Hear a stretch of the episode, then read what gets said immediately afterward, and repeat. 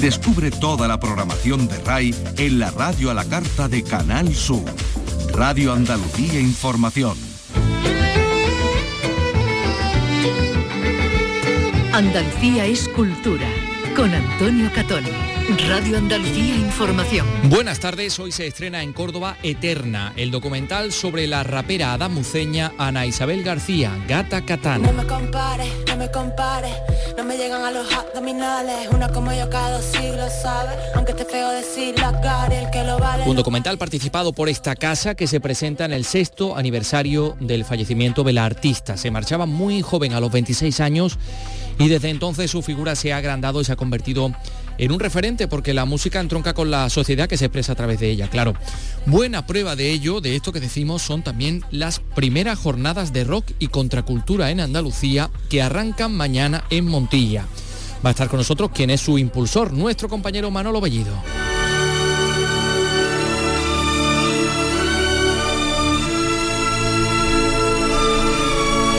El año Sorolla que conmemora el centenario de la muerte del pintor valenciano, quien por cierto tuvo un idilio también con la luz de Andalucía. El Palacio Real de Madrid acoge la única exposición que basa su discurso en exponer obra de Sorolla y en recrear también esta misma obra en realidad virtual, de tal manera que el visitante se introduce en la pintura a través de un avatar. De ello es ocupado un profesional del 3D andaluz que se llama Aníbal Santaella, con quien vamos a hablar.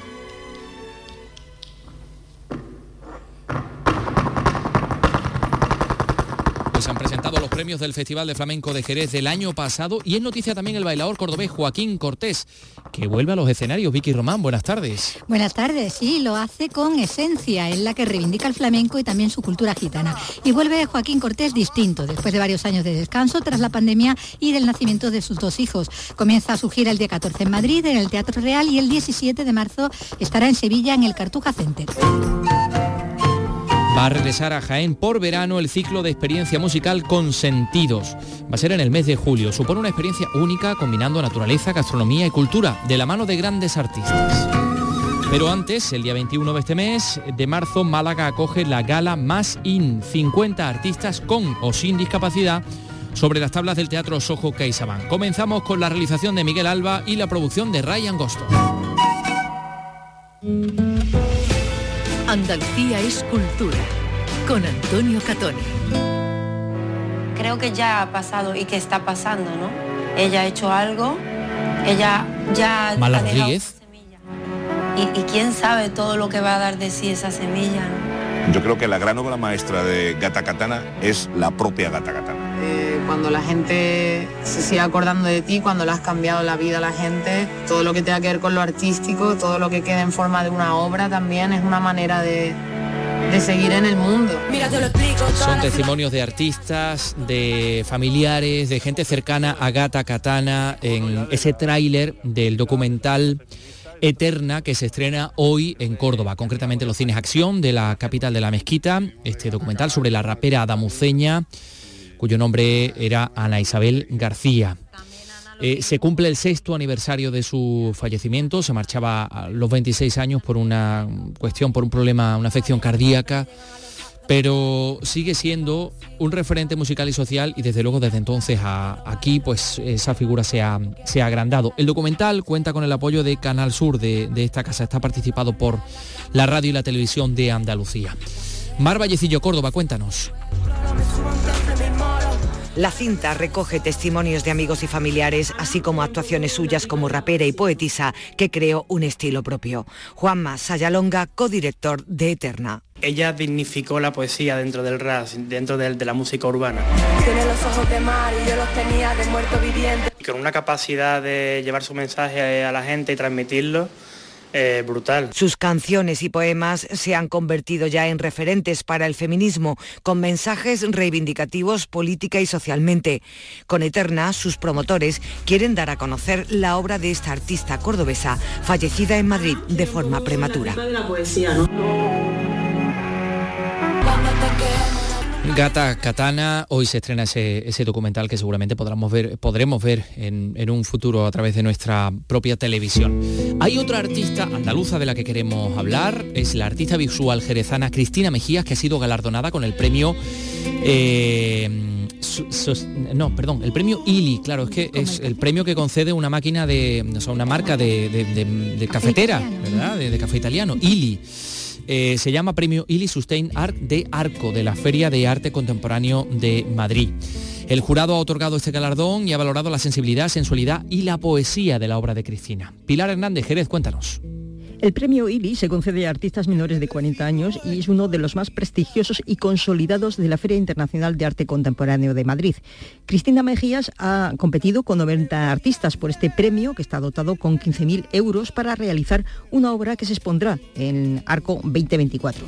La artista jerezana nos ha explicado la filosofía de sus trabajos. Me interesa mucho la transmisión de la historia, pero desde un lado más eh, subjetivo, que invoque más la, la escala humana, ¿no? que huya un poco de ese relato que, nos ofrece a lo mejor un museo, un libro de historia y fijarme más en pues, experiencias más cercanas que yo creo que también eh, atienden a muchos factores universales. Cristina de Mejías tiene un año, un 2023 muy ilusionante con eh, su presencia en la exposición colectiva en Lisboa, una residencia en Oporto y una exposición individual en septiembre en Valladolid, mientras sigue esperando un mayor apoyo para los artistas de su tierra y el fomento de la cultura en la educación desde las edades más tempranas.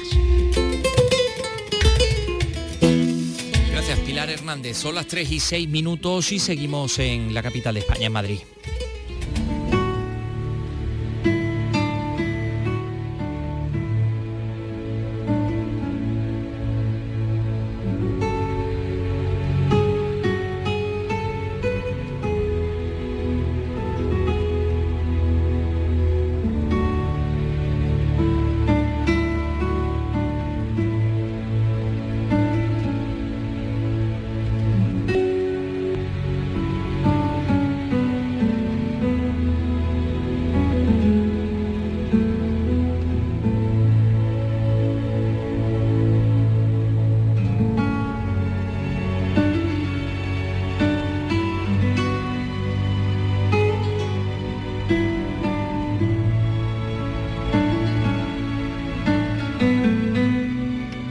Escuchando a Bacarice, que viene de Perlas para hablar de Sorolla. Sorolla a través de la luz es una exposición que podemos ver en la Sala Génova del Palacio Real de Madrid, organizada por Patrimonio Nacional, por la Fundación Museo Sorolla, por una empresa privada también. Y, podemos recorrer esas salas eh, donde nos encontramos frente a frente a la obra de, Joaquín Sorolla, retratos de familia, eh, retratos reales, los jardines, el mar, la sala de realidad virtual, por último, donde eh, se puede visualizar el contenido mediante unas gafas de realidad virtual. Dicen que es una experiencia realmente fascinante. De hecho, es la primera exposición en este año Sorolla, el centenario de su muerte se conmemora, la primera exposición decimos que combina la creación del propio pintor valenciano con las recreaciones digitales. Ya sabemos que Sorolla, pues eh, su obra se caracteriza por la habilidad para captar la luz, la luz del Mediterráneo, también la luz de Andalucía, porque se enamoró perdidamente de, Andalucía y plasmó la luz de Ayamonte o la luz de Sevilla. ¿no? Eh, esta exposición recoge algunas de las obras más representativas de Sorolla y ya decimos que las muestra de una manera distinta. ¿Y a quién se le ocurrió esta maravilla? Pues a un andaluz, efectivamente, un andaluz de Andújar, que llevó este proyecto a la empresa, que conceptualizó todas las salas, que ha dirigido desde el punto de vista creativo esta experiencia de realidad virtual y por eso queremos hablar con él en primer lugar para felicitarle y para mm, pedirle que nos cuente cómo lo ha hecho. Se llama Aníbal Santaella. Aníbal, ¿qué tal? Muy buenas tardes. Sí, hola, muy buenas tardes. Bueno, pues eh, enhorabuena, nos sumamos a esta, a esta felicitación porque, eh, claro, ¿qué, ¿qué, dice la gente cuando llega allí y, y, se encuentra Sorolla? Bueno, pues de otra manera, como tú has querido enseñarlo. Sí, bueno, la verdad que la experiencia, mira, hay un vídeo en el Instagram de Patrimonio Nacional que graba a la gente nada más salir de la experiencia y se emocionan muchísimo. eso además yo lo veo, cada día estamos en sold out, o sea, la, la expo tiene una, una acogida increíble y estamos teniendo, bueno, pues eh, la venta máxima que se puede tener, el sold out cada día y es emocionante. Yo me paro eh, a la salida de la expo a hablar con la gente y a ver cuáles son sus impresiones y, es muy emocionante. Mira, yo te digo, yo lo, que te podría contar así como en resumen de la expo, que creo que es interesante para el que no la haya visto, es que es la primera vez, la primera vez que se hace una exposición que combina eh, obra original con la parte inmersiva a estos niveles. Y además, eh, los niveles son los siguientes. Son obras originales que son 24 piezas comisariadas por eh, la familia, por Blanca Sorolla eh, y Consuelo Luca de Tena. Sorolla exactamente. Y luego tenemos la parte inmersiva por pantallas LED de 4 metros y medio de alto, que normalmente se solucionan por proyección, que es mucho, digamos, más fácil de hacer, pero también menos calidad. Así que hemos metido salas llenas de pantallas LED en el Palacio Real y luego una experiencia de realidad virtual que son eh, una experiencia free room en el que tú te puedes introducir sin ningún tipo de cableado con el resto de personas con el que vayas a visitar, si vas con tu familia, toda tu familia puede ponerse las gafas y entrar al mismo tiempo, y haces un recorrido eh, andando por la, por la sala. Y esto es una experiencia muy diferente, andando e intercomunicándote con las eh, personas con las que haya ido. Así que tienes, Sí, es, una experiencia muy diferente. Hombre, que no, que no corremos el riesgo de chocarnos con otras personas que hay allí porque las vemos también, ¿no? Bien, bien, bien, fantástico. Exactamente. Y, que, claro, estamos acostumbrados a ver este tipo de experiencias inmersivas que últimamente están muy de moda, pero claro, es la primera vez que podemos ver o que podemos tener esta experiencia junto a el disfrute absoluto de ver la obra mm, real de, Sorolla y estar frente a frente a, estas maravillas. Entonces, eh, uno llega a esa sala virtual, se coloca la gafas y se mete dentro de, yo qué sé, por ejemplo, de ese cuadro de la pesca de Ayamonte o del Alcázar de Sevilla? Nos, mm, cuéntanos. Bueno, la verdad es que no, puedo desvelar lo que sucede dentro del VR porque, claro, eh, la gracia está en verlo, pero sí es cierto que te puedo decir como el eje central narrativo y es que es un viaje en el tiempo. Tú te pones las gafas de realidad virtual y en ese momento eres avatarizado, es decir, se crea un avatar que te corresponde, que tiene un número identificativo, con lo cual si tú vienes, imagínate, tienes eh, una familia y sois tres personas más en la familia, bueno, pues los cuatro sois avatarizados y cada uno tiene un número identificativo. Las gafas pueden leer tus manos, te pueden leer tus manos, con lo cual tú no tienes otro dispositivo que las gafas, pero eh, tus manos forman parte de la experiencia. Y con las manos puedes, cuando haces estos viajes en el tiempo, que son varios, eh, puedes ir tocando elementos que son interactivos. Y bueno, eso es... Madre mía. Mm, y, este, y este avatar del que me estás hablando, eh, Aníbal, somos, somos, os quiero decir, eh, nuestra imagen es sorollizada de alguna manera, mm, por, así, por, entenderlo de alguna manera. Sí, sí, sí, sí. a ver, es, metafórico, es decir, que la, la, metáfora realmente es el viaje en el tiempo, porque como todo el mundo comprenderá, unas gafas de realidad virtual no son muy sorollescas. No, ya, ya no, no, convivió con esta tecnología, ¿no? básicamente. Sin embargo, eh, por ejemplo, Sorolla fue un pintor muy interesado en la fotografía, porque eran los inicios de la fotografía, y el padre de, Clotilde era fotógrafo en Valencia. Era un gran decir, El, suegro de, de Joaquín. Su suegro era fotógrafo, entonces aquí hay una historia interesante y es que Sorolla fue en vida un pintor muy conectado a la tecnología. Por este motivo también es pertinente eh, revisitar la obra de Sorolla incluyendo la tecnología como eje. Y lo que pasa es claro, él no convivió por una cuestión espacio-temporal con la realidad virtual como tecnología, pero hemos hecho este pequeño homenaje y la idea es esto, trabajar el, viaje en el tiempo. Así que Voy a leer un extracto de una carta que manda Joaquín Sorolla en el año 1902 a, Clotilde, a su, a su, esposa de la que acabas de hablar. Sorolla está en Sevilla en la Semana Santa, sábado santo. Ayer fue el día más agradable por la mañana, pues entré en la Macarena y vi una procesión con todos los mamarrachos convenidos que recuerdan las del Grao. Excepción de los santos, que son magníficos y de gran figura, fue la luz, el color soberbio de las gentes al sol destacando sobre las paredes azules y blancas. También tuve la suerte de que viera alguna gente con algo de carácter y eso me reconcilió con la cacareada Sevilla. Bueno, impresiones de Joaquín Sorolla al visitar Andalucía. Ya decíamos que algunos de los cuadros de, los patios del Alcázar de Sevilla son, eh, bueno, pues una auténtica inmersión en la luz, ¿no? Eh, pero en este caso, como decimos, en Sorolla, a través de la luz, en el Palacio Real de Madrid, bueno, pues podemos meternos gracias a las nuevas tecnologías. Lo que me interesa también, Aníbal, es saber, porque te he visto en una foto que está detrás del rey Felipe VI, en la inauguración, que fue el pasado, en febrero, ¿no? Eh, claro, ¿qué, te dijeron los reyes, tanto el rey Felipe como la reina Leticia? Que tuviste ocasión de hablar con ellos. Sí, sí, sí. Aunque no estoy en la foto, esa es la foto que han colgado oficial y no estoy en la foto, o sea, aparezco detrás, pero sí que tuve momentos de saludarlo a los dos, bueno, fueron encantadores, la verdad, y, nada, nos dieron la enhorabuena y se quedaron realmente entusiasmados. O sea, el rey, eh, lo último que nos hizo fue el típico gesto este del, lo que se dice en inglés el thumbs up, el, dedo, el dedo gordo hacia arriba de oye, enhorabuena. Y, bueno, pues nada, les, había gustado mucho, les parecía como algo que no se había visto antes sobre Sorolla. Eh, la reina además estuvo cuando aún no era reina en Inglaterra, cuando se hizo la inauguración de Sorolla con el príncipe Carlos, eh, y se hizo una gran exposición en, Londres. Y claro, era una exposición como se han hecho en general de Sorolla, que son de cuadros. La única que ha habido inmersiva a través de proyecciones ha sido en Burdeos. Y esta es la primera que se hace inmersiva con realidad virtual y con pantallas LED. Y la verdad los reyes estuvieron, bueno, súper atentos, hicieron todo el recorrido y yo vengo de ver a los Reyes otra vez porque he estado en el Mobile World Congress ah, eh, estos días y o sea, ha sido he reconocido hasta los de seguridad, vamos. Sí, sí, pero tan saludado, te han dicho, hombre Aníbal, ¿qué pasa? Otra, otra vez por aquí, ¿no? Qué pues barbaridad. los de seguridad, sí, los de seguridad y protocolo me han saludado y les ha hecho gracias porque hace tres semanas que, dos semanas que he vuelto a estar con ellos.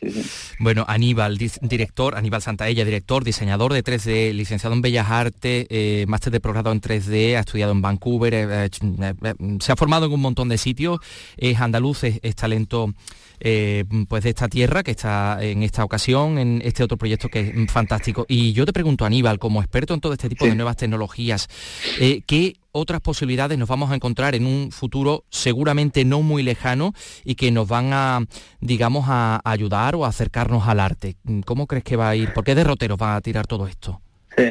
Sí. a ver, la realidad virtual es uno de los ejes que yo estoy trabajando más eh, y realmente por ahí van muchos los tiros eh, lo que pasa es que están, van a hacer los dispositivos cada vez más agradables, más fáciles, más accesibles, pero la realidad virtual es eh, sin duda un cambio de eje en la capacidad narrativa, en el storytelling y en la percepción del contenido. O sea, nosotros con el contenido normalmente estamos viendo una película y el fotograma lo ha elegido una persona y no podemos decidir, pero el momento en el que la realidad es todo, es decir, tú puedes transitar un mundo, puedes interaccionar, eh, tienes eh, posibilidad de viajar, es realmente tan fuerte que por ahí yo creo que irán los tiros. Luego también tenemos el, tema de la telepresencia, que ahora lo han llevado bastante las, marcas al Mobile World Congress. Es un, tema muy atractivo para la, la forma de percibir el contenido eh, porque te permite eh, que la persona, una persona que está en otra parte del planeta Tierra, esté delante de ti mm. y esté delante de ti a nivel volumétrico, no como, una holografía plana. Pero como un holograma o algo así que se te presenta delante. Sí, pero, pero claro, no tiene esa. el holograma, digamos que le faltaba la calidad, era translúcido, era bidimensional, era como tenía pérdida, Claro, entonces ahora mismo lo que se llama telepresencia, la telepresencia es eh, realmente tener un cuerpo delante tridimensional que tú puedes girarte y dar la vuelta mientras esa persona en directo está en otra parte del mundo, pero tú tienes una escultura viviente, por decirlo así, que, tú puedes eh, darle la vuelta y, ves toda la persona, no, no estás viendo un, panel plano.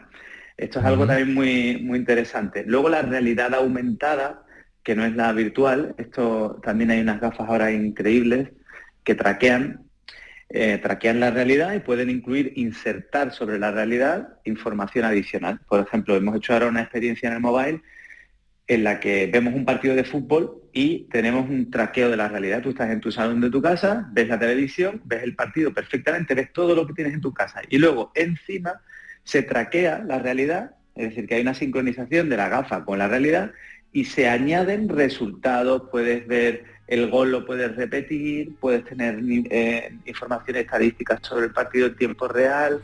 Y es muy muy interesante, Pero muy dinámico. Eh, eh, lo puedes hacer viendo la tele o incluso estando, qué sé yo, en, un cualquier sitio, ¿no? Viendo el Guadalquivir por Andújar, ¿no? Ah, exactamente. Imagínate, estás en el Guadalquivir y quieres saber cuánto cuánto caudal tiene, cómo ha sido la evolución del año, eh, si está los niveles de, yo qué sé, de, los minerales que haya en el agua, la fuerza de la corriente, o sea, todos estos datos podrían estar en tiempo real sincronizados con, una fuente de datos y tú los obtienes sobre el propio río, en qué dirección va o cuántos kilómetros hay a Córdoba. En fin, o sea, es increíble, es una, una realidad aumentada. Mm, eh, Aníbal, mm, no sé, nos ha dejado un poco mm, sin, palabras, ¿no? Porque, en fin, eh, supongo que la próxima entrevista que te podamos hacer en la radio, ojalá la podamos hacer con esa telepresencia eh, te, tengamos en el estudio, aunque no te podamos tocar, pero, pero estas cosas son fascinantes y abren un campo para el ámbito de, bueno, para cualquier ámbito en realidad, ¿no? Eh, eh, pero específicamente, como estamos en un programa de cultura, pues para la difusión de la cultura es, tremendo todo lo que está por venir. Bueno, pues Aníbal Santaella, muchísimas gracias por estar con nosotros. Ha sido muy interesante charlar de tu trabajo. Enhorabuena. Pues muchas gracias por invitarme y enhorabuena por, por la difusión que hacéis de la cultura andaluza. Un abrazo. Un abrazo, gracias.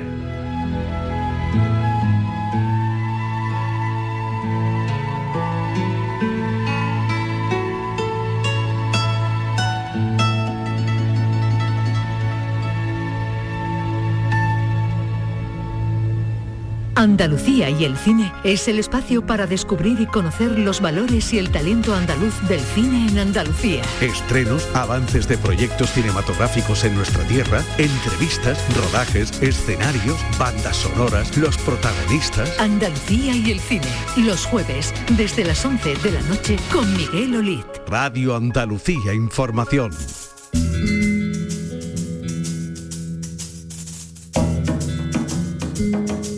Andalucía es cultura, con Antonio Catoni.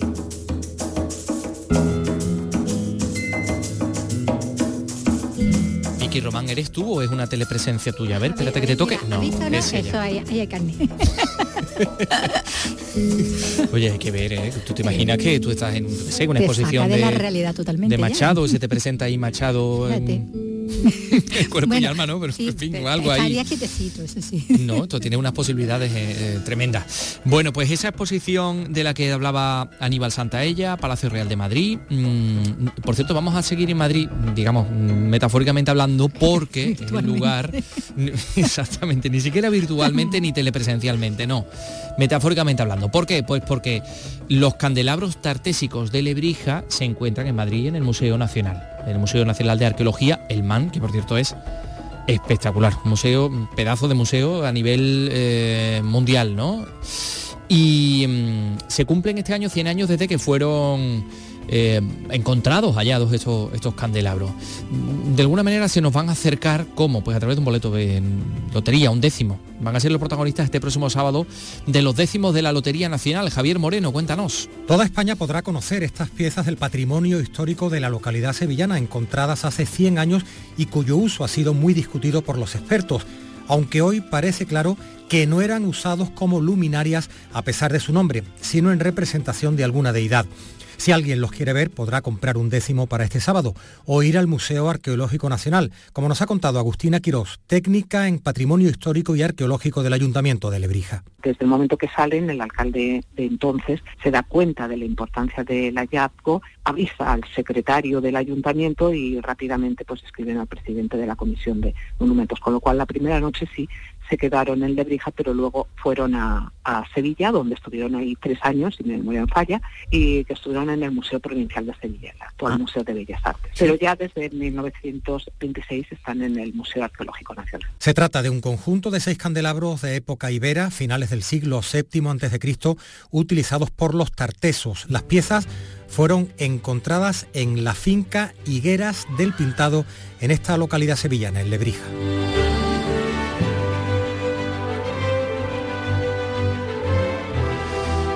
Bellísimos los candelabros de, Lebrija, aunque no está claro, sí, parecen modernísimos, son muy altos, muy altos, con unas estrías como si parecen un tornillo, un enorme tornillo, ¿no? Bueno, seis enormes tornillos, pero claro, de oro macizo. Em, siglos octavo al séptimo antes de Cristo, vinculados con la mítica civilización tartésica, piezas anicónicas, es decir, que no tiene ninguna imagen definida, que representan Mm, quizá una divinidad de origen fenicio cuyo símbolo sería un árbol, pues, pues, no lo sabemos. Lo que sí parece claro es que fueron fabricados por artesanos indígenas utilizando oro mediante una técnica llamada, una técnica perdida, ¿eh? la técnica de la cera perdida. No, no, la técnica perdida no, la técnica de la cera perdida, combinada con el torno. Están en el Museo Arqueológico Nacional. Hay gente que, que los menciona como quemadores de incienso. Fíjate, yo he estado en el Museo de Israel y hay elementos muy similares a estos. ¿verdad? ¿sí? Sí. Y, y fíjate, Y con esa función también. Pues sí, sí, sí, sí, sí. Elementos para quemar incienso con esa con esa función. Mm, bueno, eh, candelabros de Lebrija que están en el décimo de mm, lotería. Nosotros vamos a hablar de artesanía, sí, a las 3 y 25 minutos, porque hoy se ha inaugurado en el Museo de Artes y Costumbres Populares de Sevilla la exposición itinerante Artesanía con A de Andalucía, impulsada por empleo y permite mostrar la importante actividad que desarrollan los artesanos de nuestra tierra. Efectivamente, como decimos, se inaugura en Sevilla, pero va a pasar por todas las provincias de nuestra comunidad. Y claro, es que Charo Jiménez que le encanta la, artesanía. Artesanía. Es, es tremendo, tú le hablas de artesanía. y, Bueno, allí voy yo. Claro, cabeza. pues ahí estuvo. Mira, cuéntanos, Charo. En Andalucía hay 7.000 empresas de artesanía y 20.000 artesanos. En esta muestra podemos ver más de 40 piezas que viajarán por las ocho provincias andaluzas a lo largo del 2023 dentro de la exposición itinerante Artesanía con A de Andalucía que dará más valor a este colectivo. La consejera de Empleo Rocío Blanco. Esta exposición va a estar aquí en Sevilla hasta el 26 de abril, a partir del 30 se irá a Jaén y luego empezará el recorrido por el resto de las provincias andaluzas.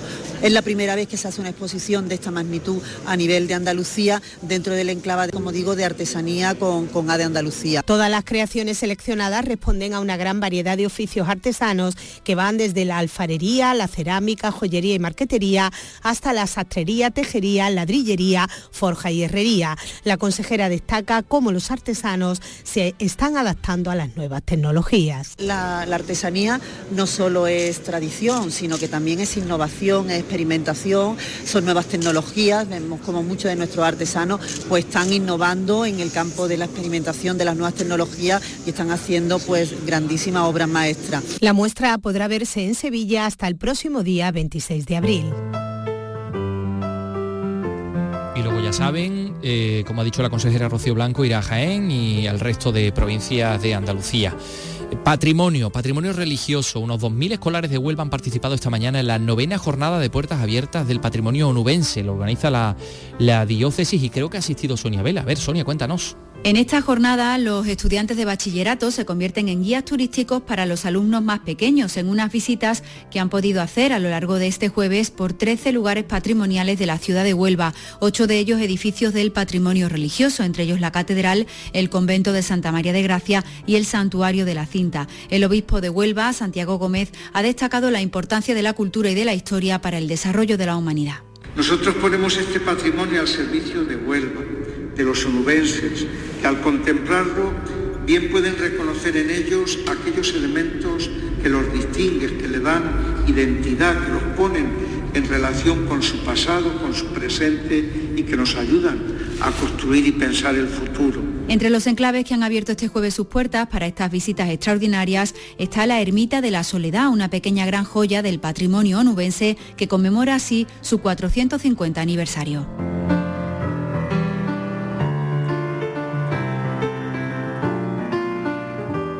Portal Flamenco te lleva al Festival de Jerez. Las actuaciones sobre los escenarios, las entrevistas con los artistas, todos los espectáculos, las exposiciones. El Festival de Jerez en Portal Flamenco, el lugar de encuentro con el flamenco más auténtico en la ciudad del compás. Del 24 de febrero al 11 de marzo en Radio Andalucía Información, con Manuel Curao.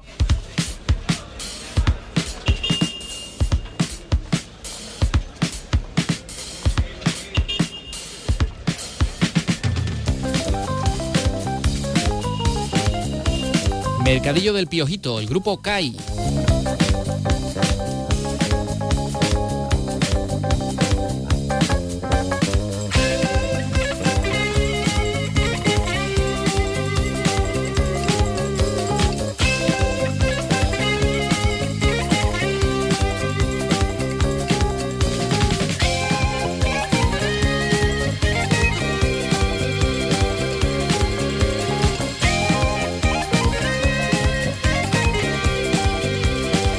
Inconfundible que nos, que nos lleva a una, a una época concreta. Montilla acoge a partir de mañana y hasta el domingo las primeras jornadas de rock y contracultura de Andalucía, o en Andalucía, perdón, que van a servir de homenaje a ese movimiento, los años 60, 70, en toda Andalucía, y que va a haber pues, un montón de cosas, charlas, diálogos, presentaciones de libros, proyecciones documentales, feria del disco del coleccionista y eh, del coleccionismo, y por supuesto, conciertos. Y ahí en la carta de presentación pues se van a dar cita a artistas como Gualberto García, Manuel Imán, entre otros. Va a haber muchas actividades en diferentes lugares de Montilla, eh, Teatro Garnelo, Peña Flamenca el Lucero, la Casa Belinca, el Salón San Juan de Dios. ¿Y quién es el impulsor o impulsores de todo esto? Pues el Ayuntamiento de Montilla y nuestro directo Manolo Bellido, que está con nosotros en los estudios de Málaga. Manolo, ¿qué tal? Buenas tardes. Hola Antonio, Hola, oigo reírse ahí. Sí, aquí está bien. Sí, pero tiene nombre del cine, de la música y de todo. De todo, de, todo lo que se eche. Bueno, pero Manolo, ¿cómo se, ¿cómo se os ocurre esto y por qué en Montilla? Pues mira, todo alrededor de un libro que acaba de sacar Luis Clemente, que se llama Rock Progresivo, y que analiza el periodo que va entre el 65 y el 70 y en concreto eh, un decenio, el que va del 69 al 79, que es donde se considera que está eh, la música underground, la, música contracultural o progresiva. Y a partir de eso, y centrándonos en lo que se hizo aquí en Andalucía, es como hemos articulado toda esta historia. Todo esto además coincide, Antonio, Vicky, con la proliferación de textos interesados en esta época. Ahí está el de Fran G. Matute, esta vez venimos a golpear, el ensayo novela de Javier Padilla, las memorias de Javier García Pelayo, incluso Eddie Clavo, el antiguo batería de Gabinete Caligari, se ha acercado a lo que ocurrió en Sevilla y en Andalucía en ese periodo en una, eh, en una publicación que se llama Viva el Rollo. Y naturalmente el libro de Luis, que nos parece como una Biblia, ¿no? como una obra magna en donde está contenido todo esto. Y a partir de ahí surgió la idea de por qué no, vamos a poner otra vez eh, a funcionar a todos estos músicos. Es verdad que no han parado. En el caso de Store, por ejemplo, eh, que llevan casi 60 años encima de un escenario, empezaron cuando eran unos chavalillos, unos adolescentes casi, con 15, con 14 años, ya estaban con sus guitarras eléctricas. Pero es que a partir de ahí eh, también aparece la figura monumental de Gualberto García y, cómo no, la de Manolito Rodríguez, Manolito Imán. Manolito Imán, antes de Imán Califato Independiente, que fíjate lo que eh, ese grupo trajo, eh, antes había hecho un disco, Goma. Salió en la primavera de 1975 justo unos meses antes de la muerte del dictador, con portada de Alberto Corazón, un diseñador excelente, y eh, con motivos masónicos en la portada, por molestar un poquito al régimen, y, con, un, con, esa, con ese enunciado 14 de abril, pero es que no, acabó ahí la osadía. de proclamación de la República. No, acabó la osadía, sino que le puso inicialmente los colores de la bandera republicana. Y hasta ahí podíamos llegar. La censura dijo, no, no, esto no, de, no pasa de tengo entendido, Manolo, que, hombre, Montilla también, y esta época en concreta, porque el rock andaluz, dices tú, siempre está ligado como una especie de, primavera, un renacer, ¿no? Sí, efectivamente, sí, sí. Es que de hecho eh, hay una canción que fue seminal para tres grupos, se expandió en tres direcciones diferentes. El Todo es de color de Triana, también está en el primer disco de Loli Manuel, pero es que también está en los compases de una de las composiciones de este disco de Goma 14 de abril al que nos referimos. Y alrededor de Goma hay toda una leyenda, porque el disco es una auténtica maravilla, los que se editaron por primera vez, hoy se cotizan por encima de los 200 euros en los mercados de coleccionismo y eh, no se llegó a representar en vivo nada más que una vez. Salió en Sevilla en 1975 alrededor de una galería de arte de entonces, se hizo una actuación de presentación y ahí se acabó la cosa. Luego ya rápidamente se dio paso a Imán Califato Independiente. ¿Quiere esto decir que la actuación de este fin de semana en Montilla va a ser la segunda en 50 años. Ajá. O sea, 4 de marzo a las 9 en el Teatro Carnelo. Carnelo eh, ahí va a estar y el día 3 a la misma hora, el día de antes, es decir, mañana viernes va a estar Storm en el mismo y el, domingo culminando el gran Gualberto García que, ha escogido la Peña Flamenca El Lucero, que es una de las peñas flamencas con raigambre aquí en nuestra comunidad, que, es la que inventó el concepto de la cata flamenca, y ahí en esas paredes, que, es un templo sagrado para el flamenco, pues vamos a meter la guitarra eléctrica, eh, por si hay algún purista que todavía no se haya rascado la vestidura.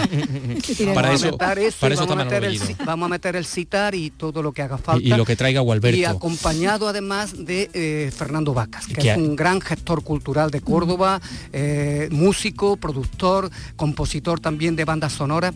Ellos se van a juntar allí y bueno, y lo que venga. Y va a salir algo fantástico, decía yo.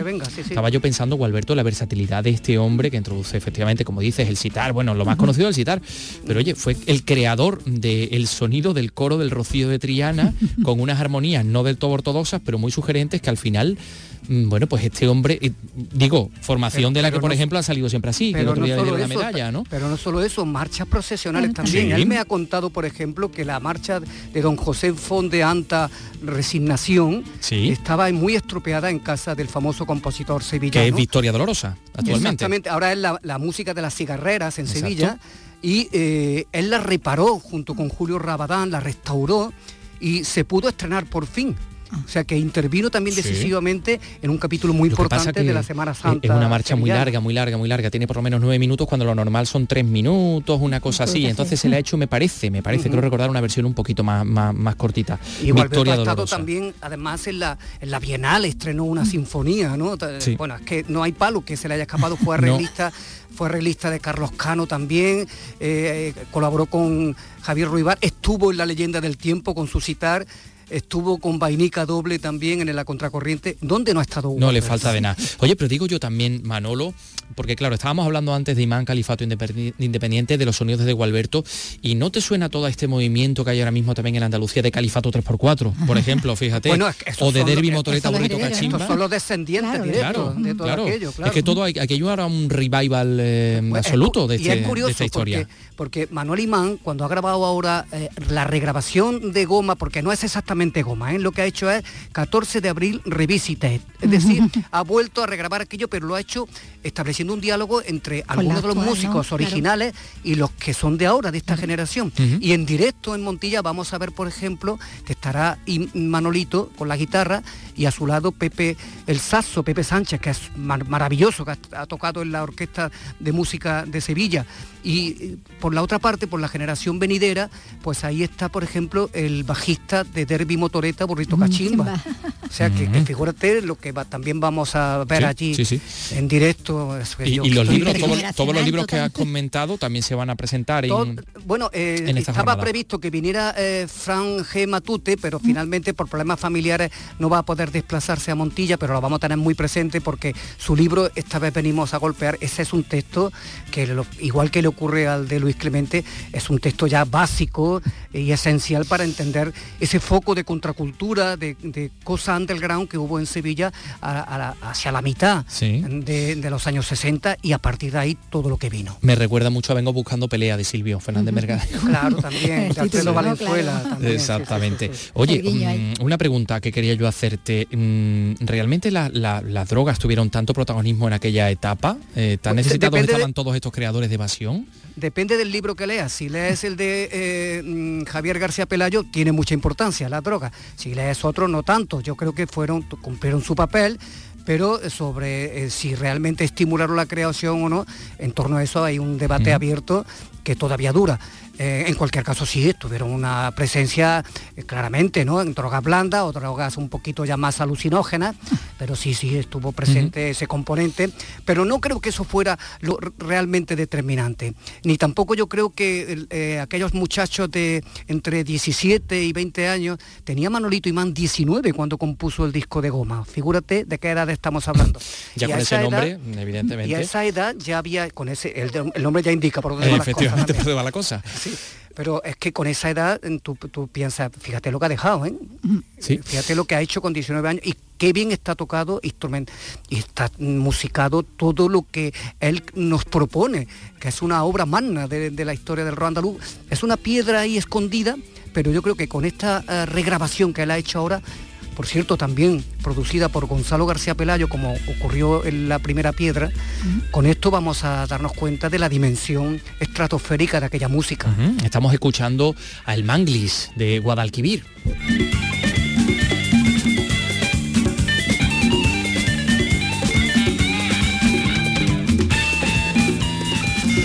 Un tipo que no sé si conoce Manolo Bellido, pero que, es, fantástico el, Bueno, sí, lo, conocí personalmente, porque ya uno es ya muy mayor, pero eh, eh, uno de los primeros conciertos de Guadalquivir en directo, antes de que fueran incluso banda de acompañamiento de Miguel Ríos aquel verano, lo dieron en, Montilla. Y yo, yo con 19 años estaba también entre los propulsores de aquel concierto.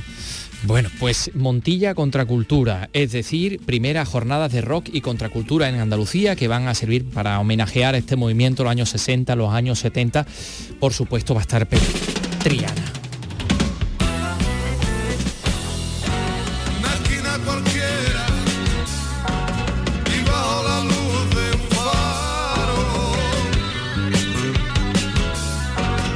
Que aquí Ryan ha tenido mucho gusto porque nos ha puesto vuelta a la sombra y a la luz, es decir, un tema mm, poco conocido, pero bastante representativo de la obra de los de este grupo sevillano que yo creo Manolo que evidentemente es la cara más eh, digamos más que ha salido más más pública ¿no? de todo este movimiento ¿no?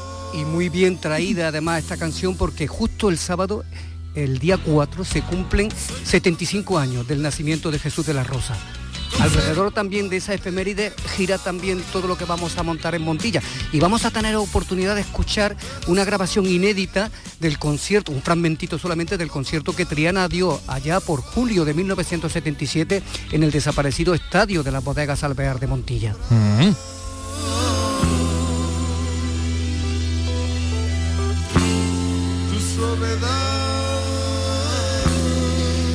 Ahí entonces nacía yo, julio del 77, fíjate, ha pasado ya el tiempo. Ya te llevaba yo algunos añitos.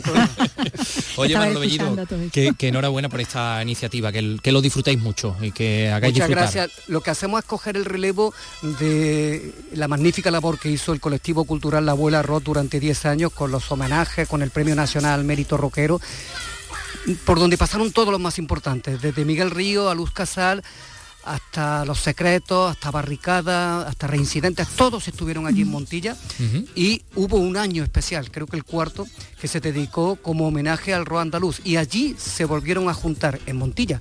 Es más, que es también santo y seña de todo esto. Claro que sí, con su garrotín y todas esas cosas. Primera jornada de rock y contracultura en Andalucía, que no serán las únicas. Un abrazo, Manolo. Adiós, muchas gracias. 342. Por este apoyo. Adiós. Hombre, por favor.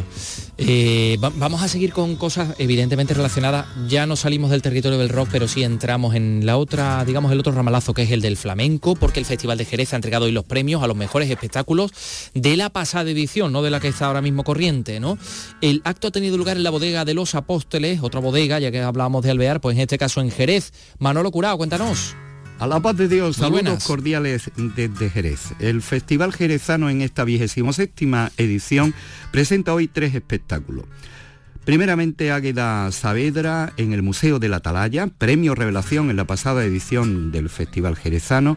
Al Villamarta llega Edu Guerrero y cumpliendo los 45 años y celebrando en la bodega de los apóstoles la guitarra de Gerardo Núñez. Hoy Águeda Saavedra ha recogido el premio revelación junto con el resto de los premios correspondientes a la vigésimo sexta edición. Alfonso Loza, premio de la crítica, Manuela Carpio, premio al público. Pepe de Pura, mejor cantador de acompañamiento, Juan Campayo, premio de guitarra con alma y a la mejor composición, y las Peñas Flamencas han reconocido a los jóvenes Lucía Liaño, Manuel Monge, Marcos de Silva, Manuel Delari y Carmen de Jerez.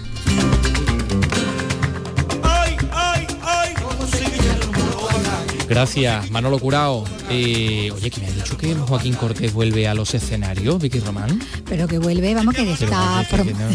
Que, vuelve además con muchas ganas. Con mucha fuerza. porque llevaba ya unos cuantos años y una, apartado de, ello.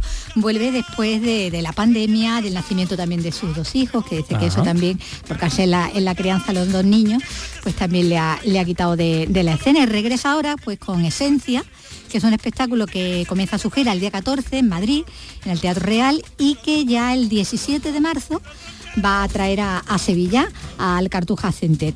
Eh, eh, en, esta, en este montaje, en este espectáculo, reivindica el flamenco, reivindica también su cultura gitana, como le ha contado a nuestros compañeros de televisión. Es toda una carrera, son más de 40 años dando vueltas por el mundo, nunca mejor dicho. Y la verdad que muy feliz, con muchas ganas de volver después de estos años que hemos tenido duros, difíciles. Y nada, muy ilusionado de estar aquí en Andalucía, de estar en Sevilla, de estar en mis raíces y de llevar pues nuestra cultura, nuestro flamenco, ya que soy gitano, a todo el mundo. En esencia es una producción con un elenco además de una treintena de artistas, entre bailarines y músicos, como él también contaba. Sí, la verdad que es una gran producción, es un musical flamenco y somos casi 30 personas en escena, entre músicos, bailarines, colaboraciones especiales y luego una producción técnica estupenda. La verdad que Esencia eh, está, está empezando aquí, vamos a hacer estas poquitas fechas en España y luego ya empezamos una gira mundial que empezamos en el continente precisamente de Estados Unidos en Nueva York. Estoy muy contento, muy feliz sobre todo de volver a los escenarios. se le ve pletórico, ah, feliz de, como decíamos, en, esta, en este regreso el viernes 17, recordamos, en el Cardujo Center de, Sevilla, que es la primera parada de esa gira que, y que comienza esta misma semana ya en el Teatro Real, eh, en Madrid. Bueno, pues vamos con otros asuntillos, eh, que nos quedan eh, un cuarto de hora para las 4 de la tarde y son, y son bastantes las cosas de las que tenemos que hablar. De, moda, de, la moda y de la fotografía, porque la alta costura española vivió uno de sus momentos más brillantes en los 60 y el fotógrafo californiano Henry Clark pues fue uno de los personajes que mejor supo captar el apogeo internacional. Se puede ver en una exposición en el Palacio de Carlos V de la Alhambra que recoge algunos de los diseños más emblemáticos de la época, pero también la serie que este artista realizó para Vogue, la revista Vogue, en la propia Alhambra. Jorge Muñoz, Granada, cuéntanos. Una muestra con más de 250 piezas que se convierte en una auténtica pasarela para el espectador que visite el Museo Granadino. Vestidos, diseños y fotografías, muchas fotografías que el propio Henry Clerc tiró en la Alhambra en los 60 para mostrar las creaciones españolas en la prestigiosa revista Vogue y el hilo más importante, el que vincula el propio monumento con la serie de alta costura. Eloy Martínez es el comisario de la exposición. Creo que es el sitio perfecto para traer el momento más álgido también de la moda, de la moda española, de la alta costura de los años 60. Y todo esto para que el público entienda que la moda es belleza y la belleza nos hace mejores personas. La muestra Henry Clerc y la moda de España bajo el influjo de la Alhambra se podrá ver en el Palacio de Carlos V hasta el 4 de junio.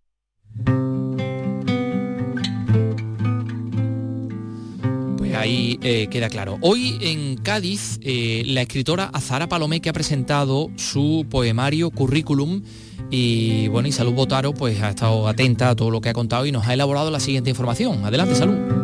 Un recorrido por la precariedad laboral de una generación formada, preparada, a la que le contaron que se comería en el mundo, nada más lejos de la realidad para la autora, un libro que se articula en torno a la búsqueda de trabajo ordenado de manera cronológica. Lo explica Azahara Palomeque un personaje mandando currículum, luego va transcurriendo pues, las entrevistas de trabajo, la desazón ante las pocas oportunidades laborales y al final pues ese personaje, que el yo lírico que, soy yo, acaba encontrando un trabajo que es de lo más alienante, entonces la última parte cuenta un poco como el trabajo al final nos va quitando tiempo para otras cosas, nos va quitando ilusiones y nos supone la panacea que creemos que es. La autora ha tenido también experiencia fuera durante 13 años ha vivido en Estados Unidos y refleja también lo que supone para un joven tener que emigrar de su tierra para buscar un sueño que no es real.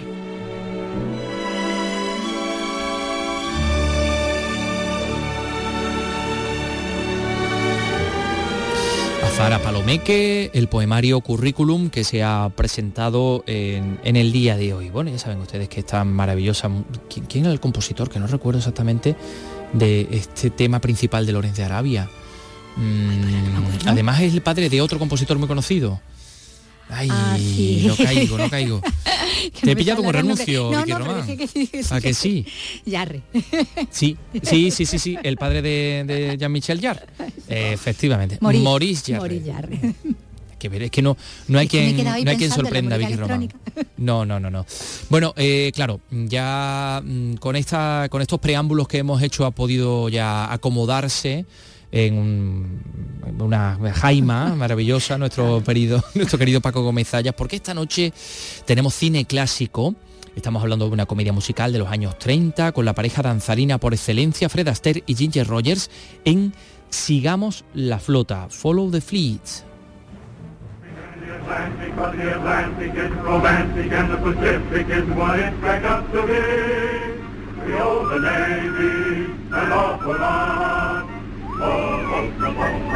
Bueno, pues in the Navy, ¿no? Ahí están en la, en la flota, siguiendo la flota, está Fred Astaire, está Ginger Rogers, bueno, Randall Scott, un montón de gente, y aquí está Paco, Paco Gómez Ayas, siguiendo la flota, ¿no? Buenas tardes. Sigamos la flota, es como se llama la película, que fue la cuarta que protagonizaron Ginger Rogers y Fred Astaire. Hay que decir que a partir de hoy, los jueves de marzo, estarán dedicados a esta actriz y bailarina. Ella quería que, se la considerara sobre todo actriz, pero ha pasado a la historia como fundamentalmente como bailarina, porque en fin, nadie eh, tiene esa capacidad de, decidir cómo, cómo pasa la historia. De modo que eh, entre sus películas, y, es verdad que, tenía una capacidad como cómica y como actriz dramática, y de hecho tuvo un Oscar, eh, pero mm, Sí, todo el mundo le recuerda. Lo que recordamos fundamentalmente es eh, como bailarín y sobre todo en la etapa con Fred Astaire. Y como te decía, eran ya cuatro como protagonistas, más una que habían hecho antes, que era la de Volando hacia Río de Janeiro, donde, donde eh, mm, sí, la protagonista era Dolores del Río, pero bueno, donde se revelaron como, como una pareja súper eficaz y todavía les quedaban por hacer pues yo creo que otras cuatro o cinco más. Yo creo que sí, porque fueron ocho de protagonistas en RKO, más luego una, diez años después en Metro Goldwyn Mayer, que fue Volverás a mí. Así es que... Bueno, esta es del año 36, sí. estamos hablando, bueno, y aquí, eh, como decíamos, eh, estaban junto a la pareja de, bailarines, Fred Astaire y Ginger Roger, Randall Scott, que era un actor muy, muy encasillado en el, en el western, ¿no? Pero que también ha hecho bastantes comedias, ¿no? Llamaría la atención, vamos, yo, yo no la recuerdo de esta película y sobre todo no recuerdo la intervención de Scott, pero es que claro, en comparación a lo que es la, elasticidad de estos dos pedazos de bailarinas, de, bailarines, de Ginger y de Aster, eh, este hombre, muy robótico. que era muy embarado, era muy embarado incluso cuando hacía western y eso, pero claro, allí se notaba menos, pero claro... claro que aquí en comparación... en el no, sé, no bailaba nadie. No sé, esta noche me gustaría echarle un vistazo, no solamente por esta maldad, sino porque además es que yo sí recuerdo que se pasó un rato muy agradable. Además tiene una música, una vez más, de Irving Berlin, con el que ya, piezas que ya trascendieron, ¿no? Sombrero de Copa. Quizá no tenga algo tan popular como el Chic to Chic de Sombrero de Copa, pero desde luego sí, además hay una serie de melodías mm, que son muy reconocibles. Que, enseguida las reconoceremos esta noche. Está también Betty Grable. Sí, hay ahí, creo que Lucille Ball fue la que sí hizo su primera película, además es una intervención muy corta, es, eh, forma parte como de un número musical que acaba, mm, como es de esperar, con Lucille Ball de una manera muy divertida. Y, Betty Grable, mm, ya no sé yo tampoco si era la primera, o, pero vamos, debió de ser de las primeras porque estaba llamada a ser una de las figuras más deseadas, de, sobre todo de los soldados norteamericanos que, lucharon en, la Segunda Guerra Mundial, que se llevaron toda una cantidad de fotografías de, Betty Grable. Sí, una chica pin-up, ¿no? bueno, eh, empieza cuando la flota atraca en el puerto de San. Francisco y ahí es donde se dan esos líos amorosos, ¿no? Entre los, dos compañeros de, flota con sus respectivas. Una de las particularidades que tienen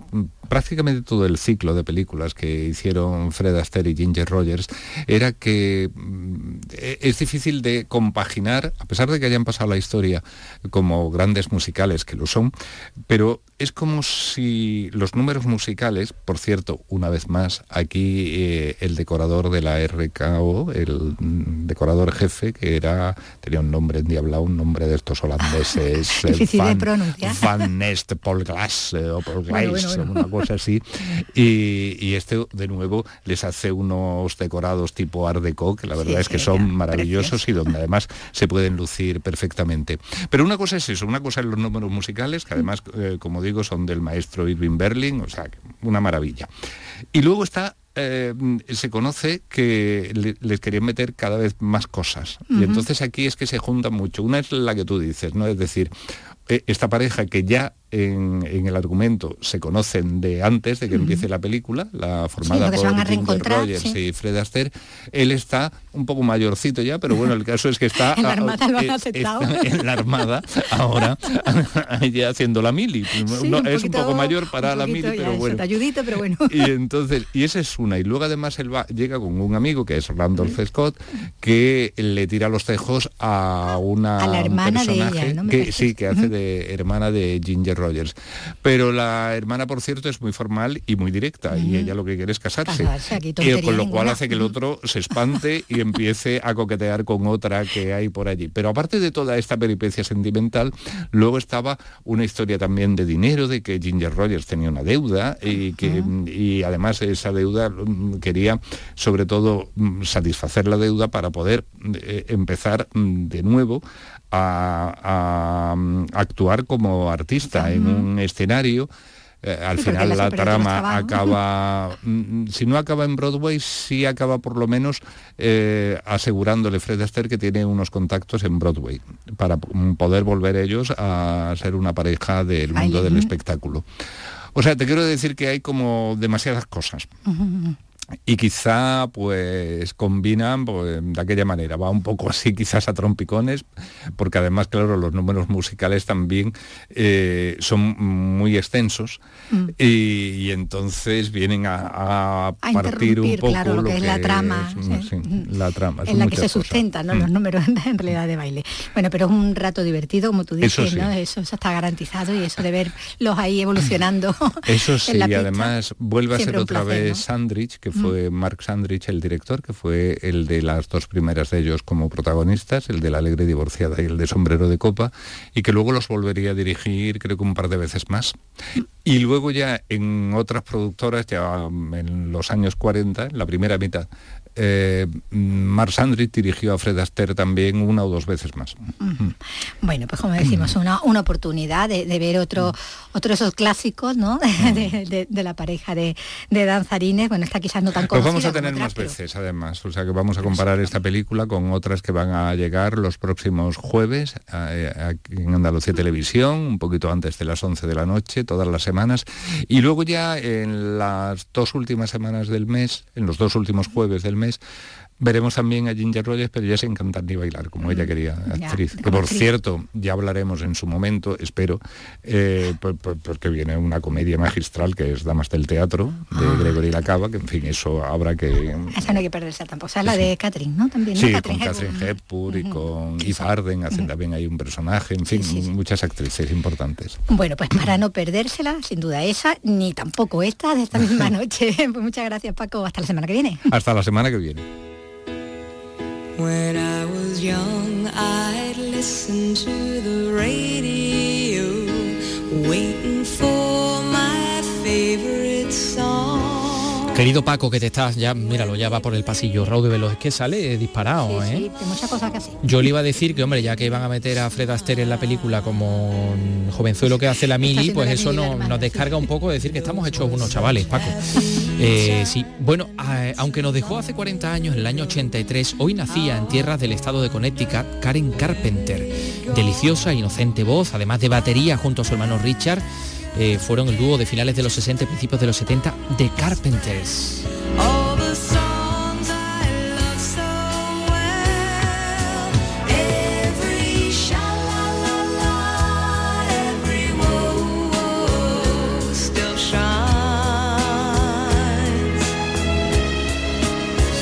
Sus luchas con los trastornos de alimentación originaron más tarde, bueno, pues digamos que se implicó en la lucha, ¿no? Creó conciencia sobre la anorexia y la, disform, la, disformi, dismorfia. La dismorfia, la disformia.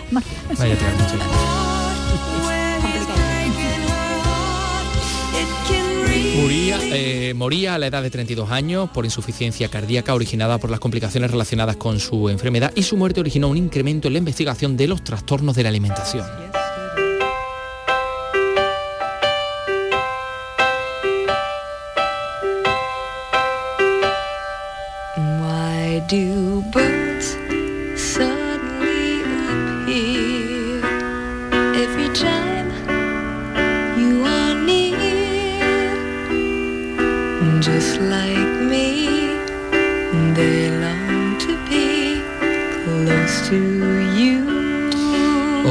Cumplido 73 años, Karen Carpenter.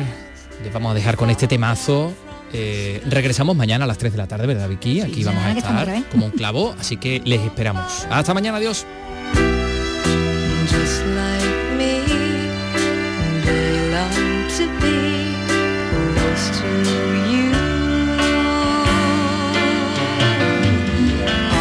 day that you were born, the angels got together and decided to create a dream come true. So they spring.